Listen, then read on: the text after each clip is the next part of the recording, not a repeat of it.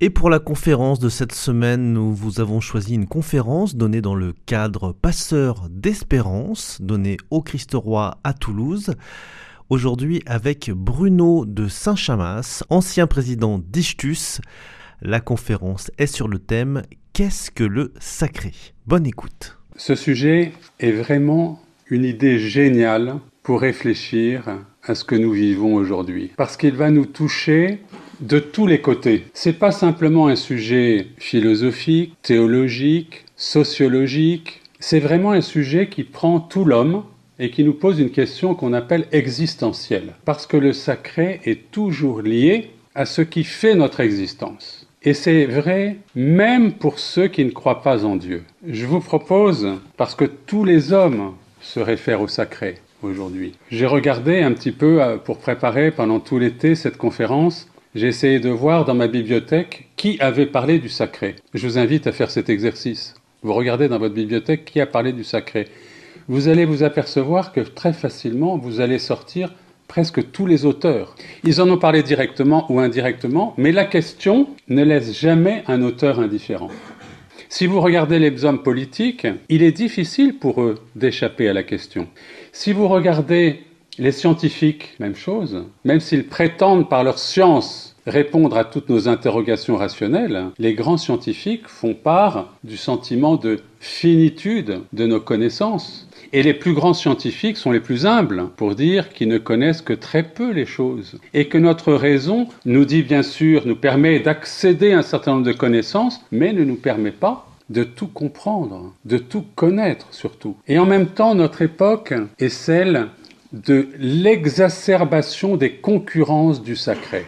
Chacun a son sacré et prétend l'imposer aux autres. Il y a même des paradoxes, souvenez-vous, quand nous avons tous dû défiler parce que nous étions Charlie, et que nous défilions parce que nous voulions défendre le droit au blasphème.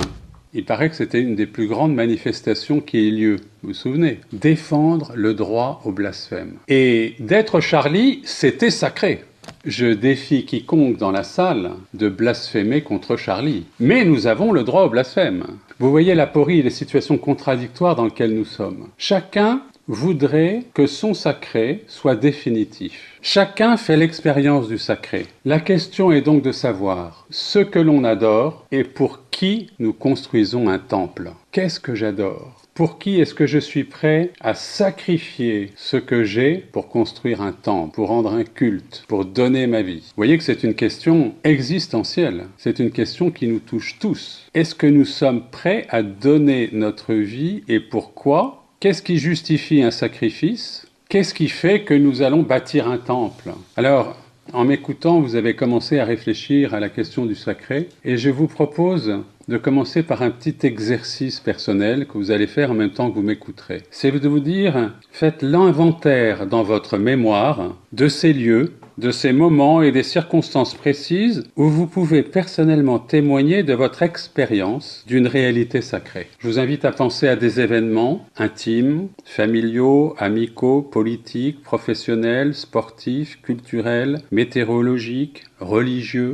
des événements, des lieux, des lieux privés, publics, dans la nature, à la mer, à la montagne, à la campagne, en ville, dans des monuments célèbres, des salles de spectacle, dans des églises, dans des sanctuaires, dans des lieux. Et des circonstances précises qui nous touchent dans notre vie, seul ou en groupe, lors d'une conversation, d'une rencontre, pour un événement historique, une solennité particulière, une manifestation, un rassemblement, une fête, un anniversaire, une célébration, une représentation publique, un concert, une liturgie, une retraite spirituelle, une cérémonie religieuse, un temps de prière. Des lieux, des événements, des circonstances. Je me dis que c'est peut-être bien de livrer un témoignage personnel pour illustrer et, vous encourager à faire cette réflexion. Je vais vous raconter un événement qui m'est arrivé à moi, donc que j'ai vécu, une expérience du sacré. J'avais 13 ans.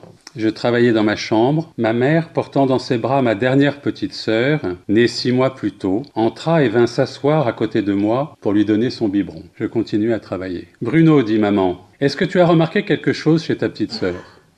Non, j'ai rien remarqué. Regarde là, tu ne vois rien?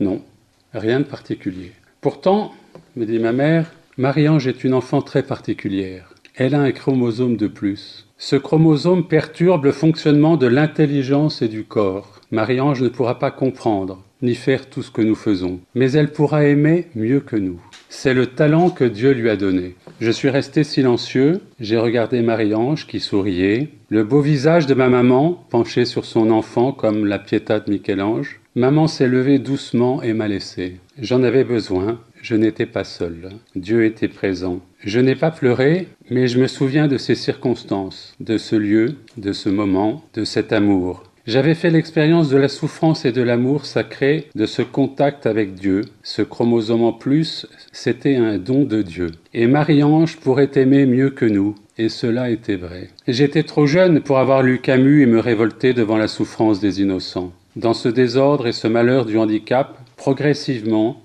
mes parents avaient vu une miséricorde divine. Marie-Ange était sacrée et choisie par Dieu. Marie-Ange rentrera à 20 ans dans la communauté des petites sœurs d'ici de l'agneau.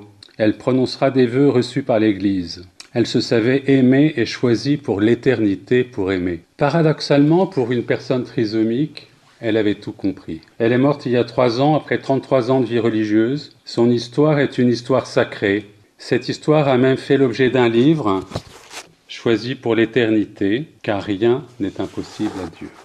Voilà dans la vie, dans ma vie, un temps, un lieu, un événement où j'ai véritablement eu un contact avec quelque chose qui me dépassait complètement. Sonia Mabrouk dit que le sacré, c'est ce qui nous raccroche à ce qui nous dépasse. C'est sûr que mes parents étaient dépassés par cet événement. C'est sûr que moi j'étais dépassé. C'est sûr que la souffrance, le handicap, le fait d'être mis à part, nous rendent infiniment pauvres et nous font comprendre combien nous sommes dépassés. C'est au moment le plus humble, le plus petit, que personnellement j'ai fait l'expérience du sacré. Je me suis permis de vous livrer cette anecdote personnelle pour que vraiment vous intériorisez la question du sacré comme une question vitale, une question que nous rencontrons tous. Et je suis sûr que si on demandait à chacun d'entre vous maintenant de dire mais est-ce que tu as déjà fait l'expérience du sacré? Vous auriez une histoire, un lieu, un événement que vous pourriez raconter. Donc le sacré fait partie de la vie, c'est indiscutable.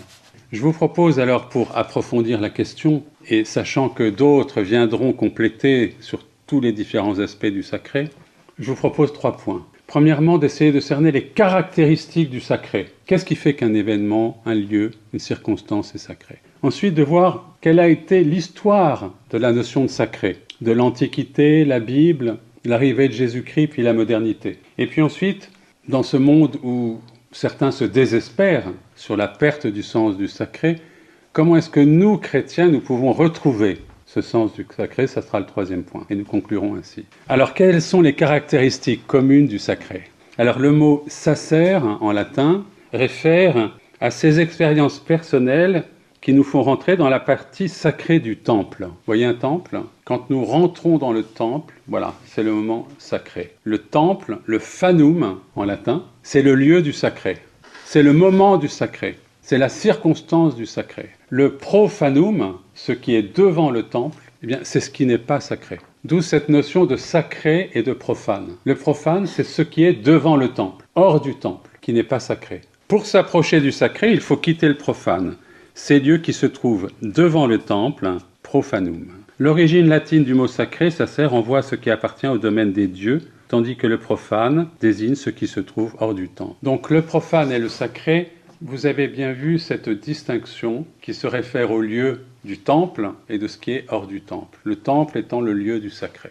D'où la question initiale que j'avais posée, quel est le temple où vous êtes prêt à élever un culte et pour lequel vous êtes prêt à sacrifier jusqu'à votre vie. Alors maintenant, l'histoire. L'histoire, on va regarder trois temps. Il y a d'abord euh, le temps de l'Antiquité et de la Bible. Dans la Bible, je voudrais vous rappeler précisément, vous savez, ces, ces situations où on voit Moïse qui va rentrer dans la tente pour parler avec Dieu, d'homme à homme, et où, quand euh, il descendait de la montagne, il y avait son visage lumineux, et où même il mettait un voile pour qu'on ne voit pas sa face, parce que lui il avait parlé avec Dieu. Et tous les Israélites sortaient devant leur tente en voyant Moïse qui allait rentrer devant la tente où se trouvaient les tables de la loi. Et en même temps, vous vous souvenez sûrement qu'une fois en descendant du Sinaï, il va y avoir un duel entre Moïse et Aaron qui était le grand prêtre. Et Aaron, qu'est-ce qu'il avait fait? Vous vous souvenez, c'est l'épisode du veau d'or. Et alors il n'est pas à l'aise vis-à-vis de Moïse. Et il va s'excuser. Et qu'est-ce qu'il dit? Il dit, ben, ils m'ont demandé de leur euh, offrir au culte, ce qu'on va appeler une idole. Ils m'ont donné tout leur or, j'ai pris tout l'or, je l'ai jeté dans le feu, et le feu a recraché un veau. Il a eu cette tentation de répondre au peuple avec l'argent du peuple et de fabriquer un sacré. On peut dire que la Bible, c'est l'expérience, c'est le récit de ce duel entre le sacré fabriqué par les hommes et le sacré de Dieu, celui peut, dont on ne peut pas nommer le nom, celui qui est, celui qui, qui dit je suis celui qui suis, et celui qui va nous donner une loi, mais dans cette loi, il est dit qu'il faudra adorer Dieu et qu'on ne prononcera pas le nom de Dieu inutilement et imprudemment et tu ne prononceras pas le nom de Dieu. Et à l'opposé, on a le grand prêtre, c'est quand même incroyable. C'est le grand prêtre, c'est pas n'importe qui. C'est le grand prêtre d'Israël. Et quand il va y avoir le temple à Jérusalem, ce sont les descendants d'Aaron qui seront grands prêtres, qui a fabriqué l'idole, faite avec l'or du peuple. Je ne sais pas si ça vous fait pas penser à des choses, mais aujourd'hui, il y a des gens qui, pour avoir de l'or, se font, font eux-mêmes être des idoles. On en est arrivé là. Une idole aujourd'hui, c'est une idole qui est capable de collecter de l'argent de manière mondiale, d'être un influenceur mondial. On va lui donner de l'argent et il nous fabrique une idole. Donc vous voyez, il y a dans la Bible un duel des sacrés. La nuée couvrit la tente de la rencontre et la gloire du Seigneur remplissait la demeure. Voilà ce qui est dit quand Moïse, la gloire du Seigneur remplissait la demeure. Puis vient Jésus-Christ. Là, c'est la nouvelle alliance. Cette nouvelle alliance, elle étend la promesse à tous les hommes. Ce n'est plus le salut d'un peuple, c'est pour tous les hommes. C'est un sacré pour tous les hommes. C'est pas un sacré réservé, il est véritablement pour tous les hommes. Le sacré est ordonné à Jésus-Christ, qui est vrai Dieu et vrai homme. Lui seul est Seigneur. Il est le roi des rois. C'est lui le sacré souverain. Voilà ce que nous annonce, voilà la bonne nouvelle de l'évangile. Je suis venu rendre témoignage à la vérité, nous dit-il. Je suis le chemin, la vérité et la vie. Mon royaume n'est pas de ce monde, mais sur ce monde. Dans ce monde, tout doit être ordonné à Jésus-Christ. Voilà ce que nous dit l'Évangile. Il faut rendre à César ce qui est à César et à Dieu ce qui est à Dieu. Et César lui-même doit rendre à Dieu ce qui est à Dieu. Et Jésus recherche des adorateurs en esprit et en vérité. Quand on regarde la doctrine catholique qui s'est formée à partir de l'Évangile, quand on regarde Saint Augustin, puis Saint Thomas, je fais encore un saut, Saint Jean de la Croix, c'est au moment de Luther. Et je fais encore un saut, Saint François de Sales. Voilà, j'en prends quatre.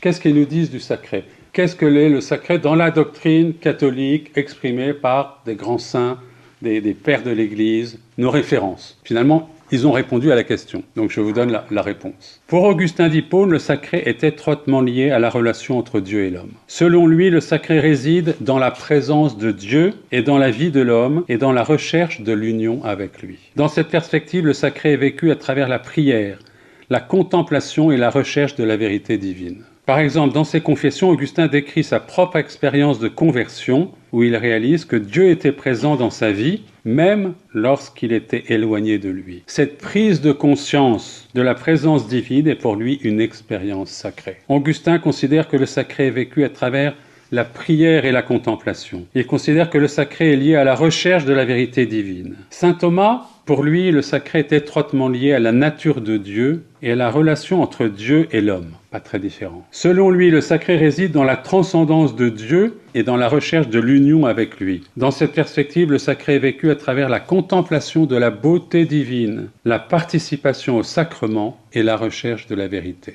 Les sacrements sont pour lui des signes visibles de la grâce divine qui permettent de vivre en communion avec Dieu. Il explique que le sacrement de l'Eucharistie est une rencontre réelle avec le Christ, où les chrétiens peuvent recevoir sa présence et sa grâce de manière tangible. Vous comprenez aussi qu'à l'époque de saint Thomas, donc de saint Louis, ça va être l'époque des cathédrales. Et des cathédrales qui permettent de réunir l'assemblée du peuple de Dieu, parce que, selon l'Évangile, quand un ou plusieurs sont réunis en mon nom, je suis au milieu d'eux. Donc si plusieurs chrétiens se réunissent quelque part, Dieu est là, donc on ne fait pas une petite salle de réunion, on fait une cathédrale. Dieu est là. Et puis puisque Jésus vient dans l'Eucharistie, le temple, va pas être une petite salle euh, de prière. C'est véritablement une architecture, une œuvre des hommes qui s'unit à la grandeur de l'instant où quand on élève l'hostie, Dieu est présent. Donc la cathédrale, elle va venir avec cette, voyez, cette vision de saint Thomas qui nous montre que l'Église instituée par Jésus-Christ est le canal de la grâce et rend Jésus présent au milieu de nous. Donc la présence de Dieu que l'Église nous offre de manière gratuite doit être honorée et c'est cela que l'on va adorer dans le temple. Toute l'architecture catholique, la beauté des églises, quand on parle de la France, euh, vous savez, avec toutes ces églises, etc., voilà, procède de cette culture du sacré. Dieu vient dans cet endroit. Et puisqu'il y vient, alors on va bâtir le temple le plus magnifique. Avec Saint Jean de la Croix, on va découvrir une autre dimension. Dans ses poèmes mystiques, Jean de la Croix décrit l'ascension de l'âme vers Dieu comme un voyage spirituel où l'âme est guidée par l'amour divin. Le sacré est lié à l'union contemplative. Il encourage à se laisser guider par l'Esprit Saint dans la recherche de l'union avec Dieu, en abandonnant toute volonté propre et en se laissant transformer par la grâce divine. Le lieu de l'action de Dieu, comme pour saint Augustin, c'est le cœur même de l'homme, le lieu où Dieu vient et établit sa demeure. Juste derrière, on a un saint français. Alors lui, Jean de la Croix, vous savez, c'est un espagnol. Alors nous avons un saint français qui s'appelle saint François de Sales. Et alors lui, il va amener beaucoup de douceur. Il le fait à la française. Ah, c'est le même message. Seulement, il va nous dire que, que nous pouvons rencontrer Dieu dans les petites choses. C'est lui qui va nous faire découvrir qu'il faut s'occuper des pauvres parce que c'est dans les pauvres que Jésus est. Et vous savez qu'il va créer un ordre religieux qui s'appelle la visitation, où il voulait que les sœurs puissent sortir. Et à l'époque, ça n'a pas été permis. Et que c'est finalement Saint Vincent de Paul qui va créer les filles de la charité, dans l'esprit qu'avait imaginé Saint François de Sales, ces fameuses filles de la charité, les sœurs à la cornette, vous savez, qui étaient à la disposition des pauvres, parce que, puisque le Christ est dans le pauvre, le temple que l'on va, pour lequel on va se sacrifier, c'est le pauvre. Voilà la belle culture catholique et française que nous avons sur le sacré. En même temps, Jésus-Christ nous a donné tout ça, mais son évangile est une désacralisation radicale du temple et de la loi. Par rapport à la loi mosaïque, et je vous renvoie, il faudra vraiment que vous alliez le relire après cette conférence, lire l'épître romain de Saint Paul, où il va traiter de cette opposition de la nouvelle alliance avec la loi mosaïque. Parce que Jésus va tout mettre à l'envers. Le sacré ancien, celui, euh, celui des temples de, Grèce et de Rome, euh, celui euh, du Sinaï, c'était la grandeur, la force, les éclairs, les rayons qui sortaient de la tête de Moïse, la nuée qui accompagnait la tente. Avec Jésus, c'est tout différent. Nazareth, que peut-il sortir de grand de Nazareth? Une étable? Le premier temple, c'est une étable, là où on met la nourriture des bêtes, des plus pauvres. Et pourtant, il parlait avec autorité. Et puis il nous dit, je reconstruirai le temple en trois jours. Il annonce la fin du temple de Jérusalem. Ne pleurez pas sur moi et sur vos enfants. L'heure vient et elle est déjà venue où les vrais adorateurs adoreront le Père en esprit et en vérité, car ce sont là les adorateurs que le Père demande. Fini le temple de Jérusalem. Et d'ailleurs, au moment de sa mort sur la croix, le temple, le rideau du temple va se déchirer. Au centurion romain, à l'ennemi. Il dit, je n'ai jamais vu une telle foi en Israël. Il n'est pas venu pour le salut d'un peuple et pour tous les hommes. La bonne nouvelle est annoncée en dehors du peuple élu, la Samaritaine. Puis il nous dit des choses renversantes. Et qui aura quitté à cause de mon nom ses frères ou ses sœurs, ou son père, ou sa mère, ou sa femme, ou ses enfants, ou ses terres, ou ses maisons, recevra le centuple et héritera de la vie éternelle. Et puis l'ouvrier de la dernière heure obtient la même récompense que celui de la dernière heure la première heure. Enfin, il nous propose une nouvelle justice. La loi n'est pas abolie, mais elle est accomplie. Les pécheurs sont aimés. Alors, vous connaissez la liste Marie-Madeleine, Zachée, le bon larron, Pierre. Les premiers seront les derniers. L'intendant fidèle est donné en exemple. Les maîtres sont des serviteurs. Car j'ai eu faim et vous m'avez donné à manger, j'ai eu soif et vous m'avez donné à boire, j'étais étranger et vous m'avez accueilli. Pour un verre d'eau, on peut être sauvé pour un cerce d'eau donné à un pauvre. C'est vraiment pas cher. C'est gratos. Pour un verre d'eau, on est sauvé. Gratos. Je vous appellerai ami. L'homme est à égalité avec Dieu. L'homme est transformé à égalité avec Dieu. Fils par grâce et donc héritier par grâce. Le commandement de l'amour, l'option préférentielle pour les pauvres et la charité. Par rapport au sacré antique, au sacré de la Bible, Jésus vient nous proposer un sacré, mais qui est plus c'est petit, plus c'est sacré. C'est pour ça que ma petite sœur Marie-Ange a cru qu'elle était choisie pour l'éternité, parce qu'elle savait qu'elle était toute petite, mais aux yeux des hommes.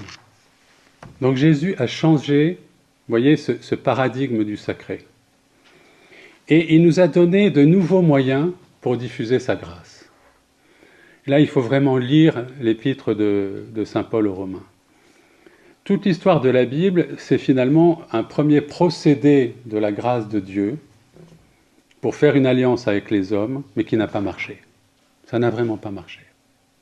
Il a donné une loi, c'est-à-dire une lumière pour l'intelligence, en disant vous êtes intelligent, vous êtes libre, vous allez choisir le bien. Ça n'a pas marché. Et Saint Paul l'explique.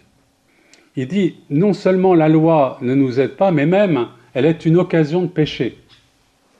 Parce que la loi nous révèle euh, des convoitises.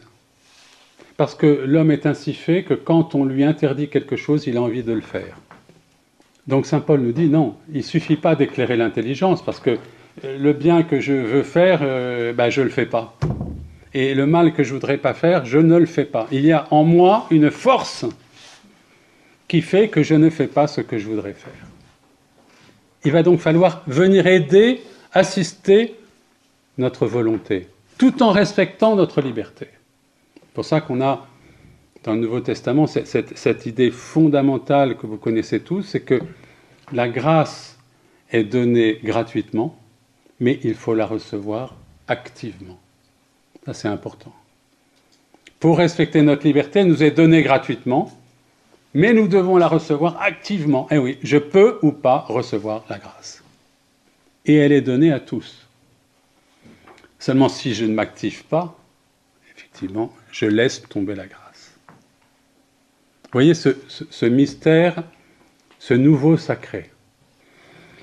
Et pour cela, Jésus va instituer l'Église. Jésus-Christ continué parmi nous le choix des apôtres, envoyés à toutes les nations pour annoncer l'Évangile. Ce que vous lirez sur la terre sera lié dans le ciel. La mission universelle de Pierre. Les péchés peuvent être pardonnés. Institution de l'Eucharistie, très concrète. Ce pain devient substantiellement le corps et le sang, le sang de Jésus-Christ. Il est là, présent, sous les apparences du pain et du vin le mariage devient un sacrement. Au cas où vous n'auriez pas compris l'amour du Christ et de l'Église, le mariage lui-même devient un signe de cet amour de Jésus et de l'Église, qu'on ne pourra pas séparer. Vous connaissez la phrase, ce que Dieu a uni, tu ne le sépareras pas. Et cela était vrai pour les époux qui s'engagent, et cela est vrai pour le Christ et l'Église. Le Christ sera avec l'Église jusqu'à la fin des temps. On ne peut pas les séparer. Et c'est pour ça que l'union de l'homme et de la femme ne peut pas être séparée. Vous savez, ce mystère est grand, je dis cela en pensant au mystère du Christ et de l'Église. La souffrance, comme participation à la rédemption, est chemin de l'union à Dieu. Prendre sa croix et suivre Jésus. Celui qui veut sauver sa vie la perdra. Ce que vous ferez au plus petit, c'est à moi que vous le ferez. Il n'y a pas de plus grand amour que de donner sa vie pour ce qu'on aime. Si quelqu'un m'aime, il gardera ma parole, et mon Père l'aimera. Nous viendrons à lui, en lui, et nous ferons notre demeure chez lui. Voilà où est le temple. Je répète, si quelqu'un m'aime, il gardera ma parole, et mon Père l'aimera. Nous viendrons à lui, et nous ferons notre demeure chez lui. Le sacré devient tout petit, humble, accessible, et avec une marque particulière, toujours, n'ayez pas peur. Le sacré antique, il est avec des, éclairs, la fureur, les orages, la terreur. Il est fascinant, mais il y a la terreur. Jésus, ça c'était la première alliance, c'était l'Antiquité. Jésus nous offre un sacré, des moyens d'accès au sacré. N'ayez pas peur. Et c'est la marque dans tout l'Évangile. N'ayez pas peur. La paix soit avec vous. C'est intéressant de voir que les apôtres, les disciples, ont toujours un premier mouvement un petit peu inquiet, mais que la première action de Dieu est de les rassurer. N'ayez pas peur. Donc ils ont bien cette perception du sacré, un peu là, du tremendum. Mais le message, c'est n'ayez pas peur. C'est pas par la peur que le sacré de Jésus-Christ se révèle aux hommes. Alors arrive maintenant la modernité, qui était le troisième temps de cette histoire.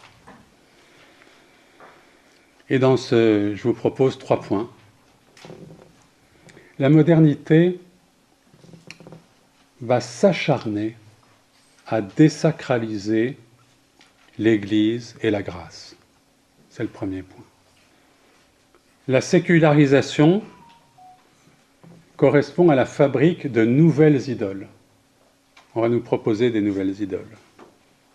Et je voudrais faire un point pour montrer la dialectique qui existe entre les idées de l'Évangile devenues folles avec le sacré catholique. Alors la désacralisation de l'Église et de la grâce. Quand on relit l'histoire de nos auteurs français, c'est terrible. On s'aperçoit qu'il y a une haine, un refus incroyable de l'Église. Voyez cette institution qui nous est donnée pour que le sacré soit petit et près de nous, accessible à notre humanité, pour nous faire rentrer d'égal à égal dans une relation d'amour avec Dieu. Eh bien, nos auteurs, systématiquement dans la modernité, vont s'attaquer à l'Église. L'ennemi, c'est l'Église. Luther, Jésus-Christ, oui, mais pas l'Église. Pas besoin de. Rousseau, Dieu sans intermédiaire. Je vous renvoie à la religion naturelle du vicaire savoyard. Une religion, je suis capable d'avoir une relation directe avec Dieu, moi Jean-Jacques, et d'ailleurs je suis le nouveau modèle de vertu que je propose à mes compatriotes. Voltaire, Dieu, oui, mais pas l'Église. Marx, Marx il va plus loin. Le sacré est un outil développé par l'Église pour maintenir l'ordre social. Et donc les curés sont les alliés objectifs de la classe possédante. Il faut donc abattre l'Église qui est une aliénation. Et cette idée, elle va, se répandre. Dieu, oui, mais l'Église, non. L'Église, ce sont ces collabos du patronat. C'est l'instrument manipulateur avec ses idées de sacré. Donc, il faut abattre l'Église pour désaliéner l'homme. L'Église est une aliénation. Alors, Auguste Comte, il est moins connu, mais alors lui, il a carrément théorisé le truc, en expliquant que le sacré de l'Église est considéré comme la marque de la phase théologique de l'évolution de la pensée, qui doit être remplacée par la science et la raison. Il propose la création d'une religion de l'humanité où l'adoration est dirigée vers l'humanité elle-même plutôt que vers des entités divines. Cette religion de l'humanité est basée sur la solidarité et l'altruisme et vise à promouvoir le bien-être de tous les êtres humains. Ça vous fait penser à quelque chose? Les, trois mots de Auguste Comte, je vous l'ai je, je l'ai écrit parce que la formule sacrée d'Auguste Comte, l'amour pour principe, l'ordre pour base, le progrès pour but. Je répète, parce que vraiment ça devrait vous faire penser à des choses. L'amour pour principe, l'ordre pour base, le progrès pour but. Voilà la nouvelle religion créée par Auguste Comte. Il y a un temple à Paris, temple du positivisme. Et cette idée que le sacré, vous voyez, c'est l'humanité avec le progrès et l'ordre. Autant vous dire que ça fera la fortune des hommes politiques hein, qui veulent réfléchir à imposer leur pouvoir. Nietzsche, Lui, il va s'insurger contre la tempérance chrétienne, le fait que justement l'Église soit au service des plus pauvres. Et il va dire au contraire, pour sauver l'homme, ben, qu'est-ce qu'il faut? Il faut exalter la nature humaine, il faut exalter sa volonté de puissance et le dynamisme vital des instincts. On sait ce que cette théorie a donné au service du nationalisme allemand. Et, d'autres idéologies de la puissance. Sartre, pour lui, l'homme est condamné à être libre, il n'y a pas de nature humaine, il n'y a ni bien ni mal, puisque Dieu n'existe pas. L'homme n'est que liberté. Et si l'on prend la suite de ce qu'on a appelé les maîtres du soupçon, ceux qui ont fait de la philosophie au marteau, hein, Marx, Comte, Nietzsche, Freud, Marcus, Sartre, Foucault, Derrida, Deleuze, tous s'inscrivent avec des options différentes sur une constante, la déconstruction de l'Église catholique, comme moyen de la grâce, parce que l'homme doit se sauver par lui-même, il n'a pas besoin de la grâce, donc ça rejoint ce qu'on a appelé le pélagianisme, c'est par la vertu de lui-même que l'homme peut se sauver. Et donc on refuse le grand moyen qui nous est donné par Dieu, qui est l'Église, comme instrument de la grâce. Si je détruis l'instrument de la grâce, c'en est fini de cette histoire. Tant qu'il y aura l'Église qui s'occupera des pauvres, tant qu'il y aura l'Église qui s'occupera des âmes, tant qu'il y aura l'Église qui honorera Dieu par un culte sacré dans les églises, évidemment, la suspicion de Marx, la dérision de Comte, renverront l'Église à cette ère théologique manipulatoire des masses pour les soumettre à l'ordre établi. Ni Dieu ni maître, ni vérité. Je vais vous lire une citation de Jean Jaurès. Quand on est à Toulouse, on a l'impression que Jean Jaurès, c'est un pays. Bon. Ce qu'il faut sauvegarder avant tout, c'est ça qui est extraordinaire, c'est qu'il veut sauvegarder quelque chose. Il y a donc quelque chose de sacré. Ben, je vous le donne en mille. Qu'est-ce qui est sacré pour Jaurès? Ce qu'il faut sauvegarder avant tout, ce qui est le bien inestimable conquis par l'homme à travers tous les préjugés, toutes les souffrances et tous les combats, c'est cette idée qu'il n'y a pas de vérité sacrée c'est qu'une révolte secrète doit se mêler à toutes nos affirmations et à toutes nos pensées.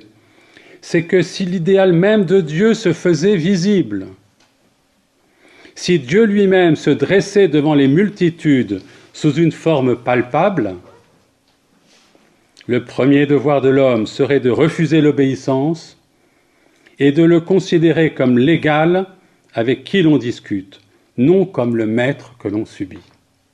Voilà l'idée de Saint Jaurès républicain. Il n'y a pas de vérité. Jamais nous ne pouvons accepter l'autorité de l'Église et l'autorité de Dieu. Ni Dieu ni maître, mais des élus, des instituteurs, des fonctionnaires, des programmes pour nous formater, pour nous dire ce qu'il faut penser, pour corriger toutes nos déviances. C'est la loi de l'utilitarisme ou du naturalisme c'est ce qu'on a appelé la sécularisation. La sécularisation de toutes nos relations humaines. La sécularisation, elle va avec la fabrique de nouvelles idoles. On va déconstruire tout ce qui nous est transmis par l'Église catholique et on va construire de nouvelles idoles. Quelles sont ces nouvelles idoles? C'est ces choses qu'on n'a pas le droit de discuter.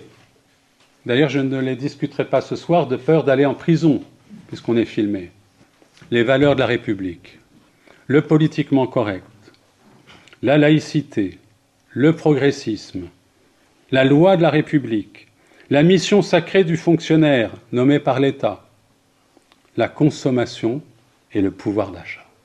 Voilà les nouvelles idoles qui nous sont proposées pour nous libérer de la tutelle de l'Église. Voilà le grand combat.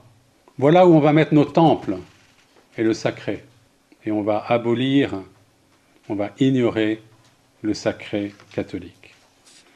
Et en ignorant ce sacré dans l'Église, on va essayer d'inventer une nouvelle morale, on va supprimer les prêtres, à la Révolution française, supprimer.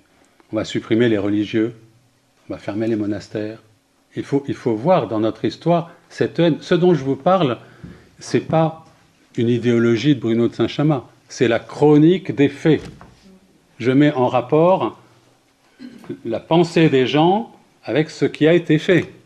Supprimer les consécrations, les, les congrégations, pardon, toutes les œuvres de charité qui au XIXe avaient, avaient envahi, si on peut dire, la société française, dans les hôpitaux, dans les écoles, la déconstruction de la famille, le fait que l'amour soit un sacrement, c'est-à-dire un signe de la grâce, un moyen de la grâce, une présence de Dieu. Un mariage rend Dieu présent. C'est en cela qu'il est sacré. C'est en cela qu'on ne peut pas le briser, puisqu'il rend Dieu présent. C'est quand même incroyable. Une religion qui a fait du mariage un sacrement, mariage naturel. Un homme, une femme qui s'aiment pour la vie et qui ont des enfants et qui ne se quittent pas et qui sacrifient tout à leurs enfants et à l'amour de leur conjoint pour toujours, comme Dieu aime son comme le Christ aime son Église. Incroyable. On le casse. Comment est-ce qu'on le casse? On arrache les enfants au déterminisme familial. Ça, c'était un ministre qui l'a dit il n'y a pas longtemps, il s'appelait Payon, je crois. Il faut arracher les enfants. Et le président de la République a dit il n'y a pas longtemps, alors il est revenu un peu dessus, mais il a dit l'État a délégué aux familles l'éducation des enfants. Bon, alors récemment, comme les enfants avaient foutu la pagaille dans la rue, il a dit l'État ne peut pas tout faire, il faudrait que les familles fassent quelque chose. Bon, mais le premier mouvement, c'était l'État a délégué aux familles l'éducation des enfants. Vieilles idées, vous voyez, de Platon, des Grecs, etc. C'est l'État qui, s'occupe des enfants. Vous, n'y avez peut-être pas pensé, mais l'État veille sur vos enfants. En tout cas, il a veillé sur vous. La déconstruction de la famille, déconstruction du travail, qui était une participation à la création. Travailler, c'était participer à la création de divine. Donc il y avait une part de sacré dans le travail. Et donc un respect dans l'œuvre, un respect dans le métier. Maintenant, on a réduit le travail, la seule valeur, c'est combien ça rapporte. C'est le salaire. Voyez la désacralisation du travail? Alors vous me direz, oui, mais l'argent est devenu un dieu. Ah bah oui, très bien. Ben, vous voyez le, le niveau. On avait, d'un côté avant, on travaillait, on participait à la création divine, Maintenant, on gagne une fin de mois. Et on ne sait pas si on aura la suivante. La déconstruction de la culture, qui était la transmission d'une civilisation. La déconstruction de la vie intérieure, la conjuration contre le silence. Et enfin, la sécularisation de toute la vie, vivre comme si Dieu n'existait pas. Donc vous voyez, ces nouvelles idoles, valeurs de la République, blablabla, blablabla, politiquement correct, tout ça, je, vous choque, mais je, reconnais que ce sont des choses importantes. Hein. Et de l'autre côté, on déconstruit tout ce qui était en fait le fruit d'une civilisation chrétienne qui avait rendu Dieu présent dans la vie. Et dans une vie très simple, tout petit. Ça commençait à Nazareth, à Bethléem, c'était tout petit. C'était pas des grandes choses. Maintenant, tout de suite, les valeurs de la République, bon, bah, il fallait au moins le Panthéon pour écrire. c'est phénoménal, tout ce qu'il faut mettre pour sacraliser et mettre de poids pour que euh, ces notions, souvent un peu floues, tous les jours, soient ressassées, imposées à tout le monde. Donc vous voyez le combat de la sécularisation et de la sacralisation de tout, à condition que ce ne soit pas obtenu par Dieu et donné par l'Église. Il y a une vraie dialectique des idées chrétiennes devenues folles, parce que d'une certaine manière, la liberté, la dignité de la personne, la solidarité, toutes ces choses sont des valeurs chrétiennes, mais qu'on a inversées et qu'on a mêlées à un nouveau credo qui est ne croire à la vérité de rien, mais à l'utilité et la force de tout. On est d'accord pour prendre le don, mais on ne veut pas le donateur. La nature, oui, mais pas le créateur. C'est pour ça que le pape François dit dites toujours création et non pas nature. C'est ce que dit le pape François. Et nous, chrétiens, il faut toujours qu'on dise la création, d'accord, et non pas nature. Parce que la nature, c'est quelque chose euh, qui est euh, à la disposition des hommes, on peut en faire ce qu'on veut, puisqu'on a la technique et la science. Mais la création, c'est reconnaître le pouvoir de Dieu, évidemment. Un salut construit contre une rédemption donnée. C'est l'homme qui se sauve par lui-même. Et enfin, la dogmatisation du mérite et la mission totalitaire de l'État au nom de l'égalité, l'égalitarisme. On a valorisé infiniment le, mérite pour faire une nouvelle hiérarchie de petits hommes gris qui nous disent ce qu'il faut faire, ce qu'il faut penser, et qui nous soumettent à une pensée commune. J'étais un peu fort? C'était pour faire comprendre ma thèse. Hein? J'essaie de faire comprendre quelque chose que j'ai ressenti en regardant cette question du sacré. C'est pas.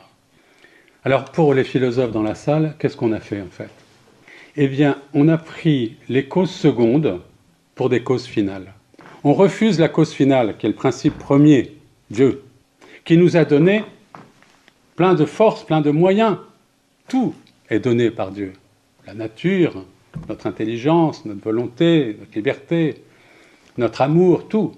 Et on va finaliser, on va dire, mais c'est ça le but. La sexualité n'est pas au service de l'amour divin.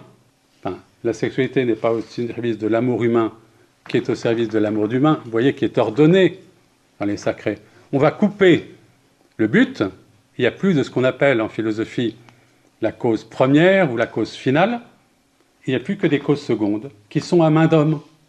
En soi, on a raison de rendre un culte aux causes secondes. La patrie, la nation, c'est magnifique. Mais si j'en fais un absolu, bah, on a su ce que c'était. On comprend bien que ça ne va pas. Si je fais de la nation la justification, le sacré de tout, on comprend que bah, on a eu des guerres, on a eu des. Si je fais de l'État un absolu, le salut de tout, on voit bien que c'est un certain mode. Si je fais de la liberté un absolu, par contre, si j'ordonne la liberté à l'amour et l'amour à Dieu, si j'ordonne notre intelligence à la compréhension de la nature et la nature comprise à la recherche de Dieu, et ainsi de suite. Donc on a voulu supprimer la cause finale et on a fait des causes secondes qui étaient des dons, on a abusé des dons pour en faire des absolus, nos nouveaux sacrés. Qu'est-ce qu'on ne ferait pas aujourd'hui pour le pouvoir d'achat? On en vient même à inventer de vendre à perte, ce qui est quand même contre la raison. On a peur de rien. On a peur de rien pour justifier son arbitraire. Alors, troisième point, il faut que j'aille vite, il faut retrouver le sens du sacré souverain. Retrouver ce sens du sacré, c'est une attitude à avoir dans le monde d'aujourd'hui, ici et maintenant. Parce que l'homme est divisé en lui-même. Il faut mettre en ordre les biens que nous désirons, le sens du sacré, le sens de l'honneur. Il faut retrouver le temple de la rencontre avec Dieu. Je crois que c'est important, et c'est un des objectifs de ce parcours, que nous comprenions bien ce combat sacré du divin, de l'Église et des idoles. Toutes les fois qu'on oublie Dieu, toutes les fois qu'on déconstruit l'Église, on bâtit des idoles. Et ces idoles sont contre l'homme, totalitaires, même si elles sont séduisantes, elles sont toujours dans des positions d'abus. Il faut que nous voyions les signes des temps à la lumière du discernement et de la sagesse de l'Église. Seuls, nous ne pouvons rien faire nous devons apprendre à nommer les choses. Et j'espère que tout ce que nous allons voir dans les différentes séances de ce parcours nous y aideront. Apprenons à nommer ce qui est beau et ce qui est laid. Ce qui est vrai, ce qui est faux. Ce qui existe, ce qui n'existe pas.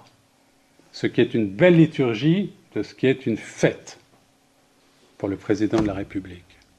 Vous avez vu que le président ne va à une messe mais pas à une cérémonie religieuse qu'il ne communiera pas.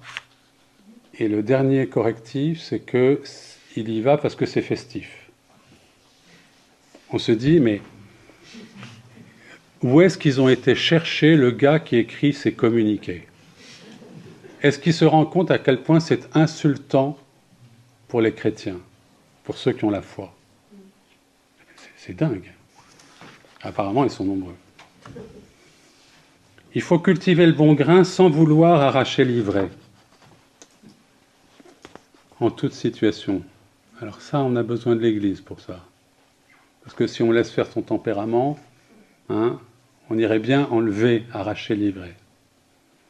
Il faut garder et vivifier notre, et vivifier notre espérance, c'est tout l'enjeu de ce parcours. Le Christ a vaincu la mort, il est déjà ressuscité, il a gagné. Nous avons gagné. Ça, il ne faut jamais l'oublier. Les autres, ils ne comprennent pas le film. En fait, nous, on sait qu'on a gagné. Donc, il peut arriver, quoi qu'il arrive, nous devons garder notre espérance. Le Christ est roi, il règne sur le monde. Refuser son règne ne l'empêche pas de régner. Mais nous nous privons nous-mêmes en refusant ses dons. Le sacré souverain, c'est Dieu. Il faut retrouver le temple de la rencontre avec Dieu. Je crois que une aide facile, c'est par exemple une des dernières saintes que nous avons, qui s'appelle Élisabeth de la Trinité. Euh, vous connaissez sa belle prière Ô oh mon Dieu, Trinité que j'adore, aidez-moi à m'oublier entièrement pour que je m'établisse en vous, immobile et paisible, et que mon âme soit dès aujourd'hui comme si elle était dans l'éternité. Voilà, retrouver le chemin de la vie intérieure, le temple. Hein. Si nous aimons Dieu, nous savons, c'est notre espérance, il viendra, il nous aimera et il viendra en nous. Donc ce temple, personne ne peut nous l'arracher, personne ne peut nous l'enlever. On nous enlèvera, on nous enlèvera peut-être les églises, on nous enlèvera peut-être les prêtres. Il nous restera toujours ce temple intérieur où Dieu vient nous visiter. Il se donne, mais nous devons l'accueillir activement. Vous voyez la prière de, Sainte Élisabeth, elle dit Pacifiez mon âme, faites-en votre ciel, votre demeure aimée et le lieu de votre repos. Que je ne vous y laisse jamais seul, mais que je sois là tout entière, tout éveillée en ma foi, tout adorante, toute livrée à votre action créatrice. Alors en conclusion, puis je voudrais que vous puissiez poser quelques questions. La fabrique des idoles refuse les mystères de la Trinité, de l'incarnation et de la rédemption. Le sacré souverain, refus de Jésus-Christ, vrai Dieu et vrai homme, et donc refus de l'Église, ministre de sa grâce, Jésus-Christ continué parmi nous, lieutenant de la conscience, protectrice de la liberté intérieure. Il faut que nous développions sans cesse notre amour de l'Église. Espérer se sauver sans l'Église, c'est une illusion. Le moyen qui nous a été donné, le moyen du salut, c'est l'Église. Nous ne pouvons pas nous sauver tout seuls. Nous avons besoin des sacrements. Nous avons besoin de l'Eucharistie. Nous avons besoin de la liturgie qui nous est donnée par l'Église. Nous avons besoin du pardon qui nous est donné par l'Église. Nous avons besoin du baptême, hein, bien sûr, qui nous est donné par l'Église. Et ainsi de suite. Donc notre amour de l'Église, il faut vraiment... Et vous voyez, toutes les fois qu'on se complaît à parler des abus et de cela, on sent bien que d'un côté, il faut que nous, nous le vivions dans la vérité, dans la souffrance, dans la douleur, dans la réalité. Et en même temps, il ne faut pas accepter que des gens qui n'ont comme objectif que de déconstruire l'Église se servent des faiblesses des hommes de l'Église pour la déconstruire, lui retirer son autorité, ne pas écouter sa parole, la disqualifier dans la société. Il faut que nous ayons le courage d'être du côté des pécheurs, de l'Église qui est sainte, mais servie par des pécheurs. Pas facile hein, de se lever pour prendre une baffe. Mais si nous abandonnons ça aujourd'hui, si nous croyons qu'on peut se sauver sans l'Église, nous sommes dans l'erreur. Nous sommes partis vers un veau d'or, vers de nouvelles idoles. Elle sacré tout moyen infusé par Dieu qui conduit donc à Dieu? Vous connaissez la phrase de Saint Paul Tout ce qui est vrai, tout ce qui est honorable, tout ce qui est juste, tout ce qui est pur, tout ce qui est aimable, tout ce qui mérite l'approbation, ce qui est vertueux et digne de louange, que tout cela soit l'objet de vos pensées. Et ça nous donne l'occasion de, de, penser à beaucoup de choses. Par la grâce de Jésus-Christ, Dieu visite chacun des hommes. Et cette présence de Jésus-Christ, eh nous savons que nous l'avons par sa parole, par l'assemblée quand nous sommes réunis en son nom, par l'Eucharistie, où il est vraiment présent, et les sacrements, et dans les pauvres et les malades. Voilà comment se manifeste Jésus-Christ, le vrai sacré, le sacré souverain. Et c'est là qu'il faut bâtir le temple, c'est là qu'il faut être prêt à sacrifier sa vie, c'est là qu'il faut être prêt à donner sa vie. Voilà, Dieu est présent au cœur. Nous l'aimons et nous, Jésus nous dit, nous l'aimerons et nous viendrons en lui. Voilà mes amis ce que je voulais vous dire. Je vous remercie de votre attention. Je vous propose quelques questions. Et puis, en conclusion, je vous lirai ce qui me semble être le viatique pour aujourd'hui, qui est le chemin de Marie, avec la, Vierge à midi de Claudel, que vous connaissez tous, qui nous emmènera avec la poésie et la beauté. Je crois que nous n'avons pas les compris ce soir, mais nous aurons ce chemin vers Marie.